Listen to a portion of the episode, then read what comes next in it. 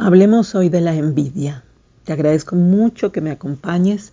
Soy Magnolia Rivera y me encanta que disfrutemos juntos de la reflexión sobre diferentes temas y por supuesto que lo compartas y que me hagas llegar tus dudas, tus comentarios, tus reflexiones.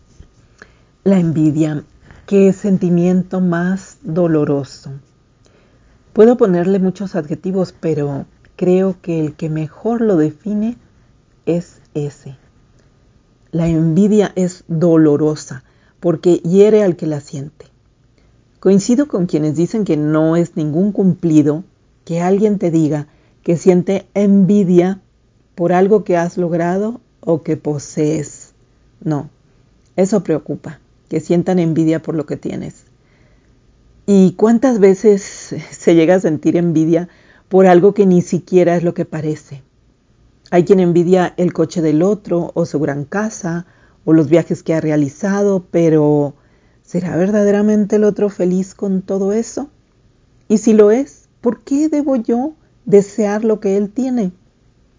¿Por qué no mejor observo mi vida y valoro mis pertenencias, sean estas materiales, intelectuales, espirituales, de cualquier tipo? ¿Por qué no aplaudo todo aquello que me hace feliz? Recuerdo una película de la época de oro del cine mexicano, La otra, de Roberto Gabaldón, mm, de 1946, con Dolores del Río. La protagonista es una gemela que por envidia mata a su hermana, porque lo que quiere es llevar la vida de su hermana, ¿no? que considera así muy opulenta, muy hermosa, muy divertida, muy fantástica. Bueno, la mata y se da cuenta luego de la verdadera vida de su hermana, que no es para nada lo que ella se imaginaba, al contrario, pero ya no puede deshacer lo que hizo. Y en este caso recuerdo la frase de Séneca que dice, no envidiemos a los que están encaramados porque lo que nos parece eminencia es despeñadero. En esta película se aplica muy bien. Ese término, por ejemplo, que se usa tanto en nuestros días de envidia de la buena, es lo más absurdo que hay.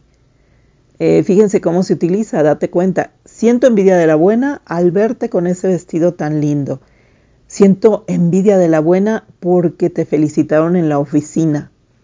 Tengo mucha envidia, pero es de la buena. es como si dijéramos, siento odio del bueno o siento tristeza de la buena, angustia de la buena. No, la palabra, la palabra envidia bien sabemos que viene del latín invidia, que se deriva de invidere, que quiere decir mirar con malos ojos. Y en esto el diccionario de la Real Academia pues es muy claro, cuando dice que envidia significa tristeza o pesar del bien ajeno, deseo de algo que no se posee. ¿Por qué no felicitamos al amigo, al compañero de trabajo, al hermano, a quien sea por lo que tiene, por lo que se ha ganado. O por lo menos dejémoslo ser, pero no lo envidiemos, no, no gastemos esa energía. Mejor usémosla en observar lo que hay de bueno a nuestro alrededor, en nuestro pedacito del mundo que nos toca vivir. Porque muchas personas se pasan la vida compitiendo por ser más que el otro, mejor que el otro, por tener la barda más alta del vecindario, el mejor coche, aunque se hayan endeudado por los años venideros para tenerlo, ¿no? Por tener la mejor ropa, aunque la deban toda. No tiene sentido, las deudas agotan. ¿Por qué no mejor vivimos con lo que tenemos?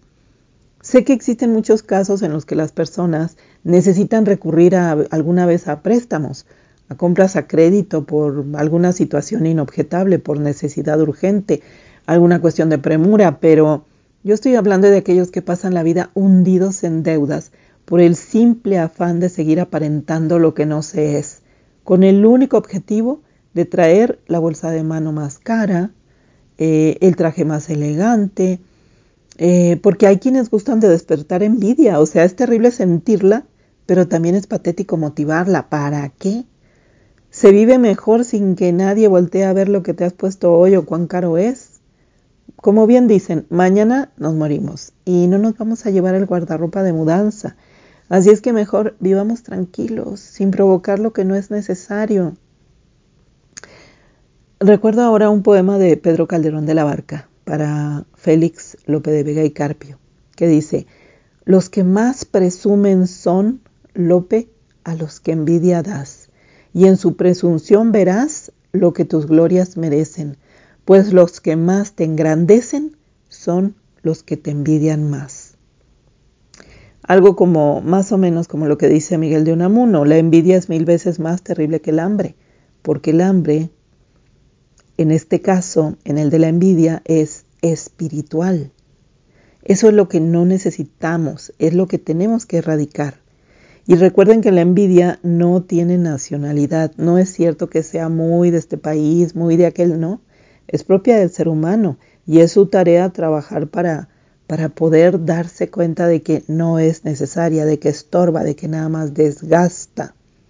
Dice Fray Luis de León en su poema que escribió al salir de la prisión, aquí la envidia y mentira me tuvieron encerrado, dichoso el humilde estado del sabio que se retira de aqueste mundo malvado y con pobre mesa y casa en el campo deleitoso, con solo Dios se compasa y a solas su vida pasa, ni envidiado ni envidioso.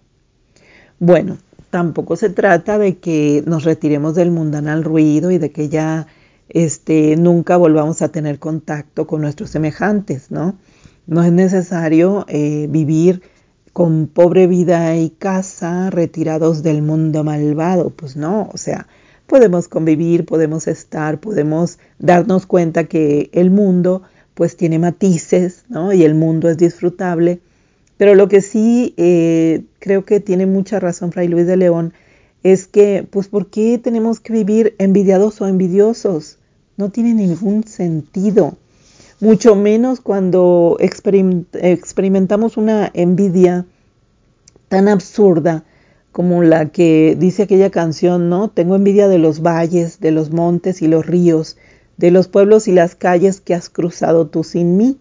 Envidia, tengo envidia de tus cosas, tengo envidia de tu sombra, de tu casa y de tus rosas, porque están cerca de ti. Bueno, también eso, pues ya es una exageración, ¿verdad? Eso ya es extremadamente patológico, muy poético, pero enfermizo. Entonces, no, no, señoras y señores, no, señores y señoras, que se vaya la envidia muy lejos y que venga la paz y un deseo natural de progresar sanamente sin competencias absurdas, sin morir en el intento de aparentar lo que no tiene razón de ser, a vivir con más cordura, a vivir en la tranquilidad de no envidiar al otro, ni siquiera cuando decimos que se envidia de la buena, porque eso no existe.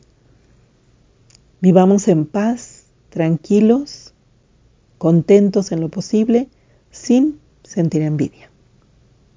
Muchas gracias, muchas gracias por, por, haberme acompañado, por escuchar este podcast y por seguirme. Soy Magnolia Rivera y fue un placer compartir contigo estas reflexiones. Gracias.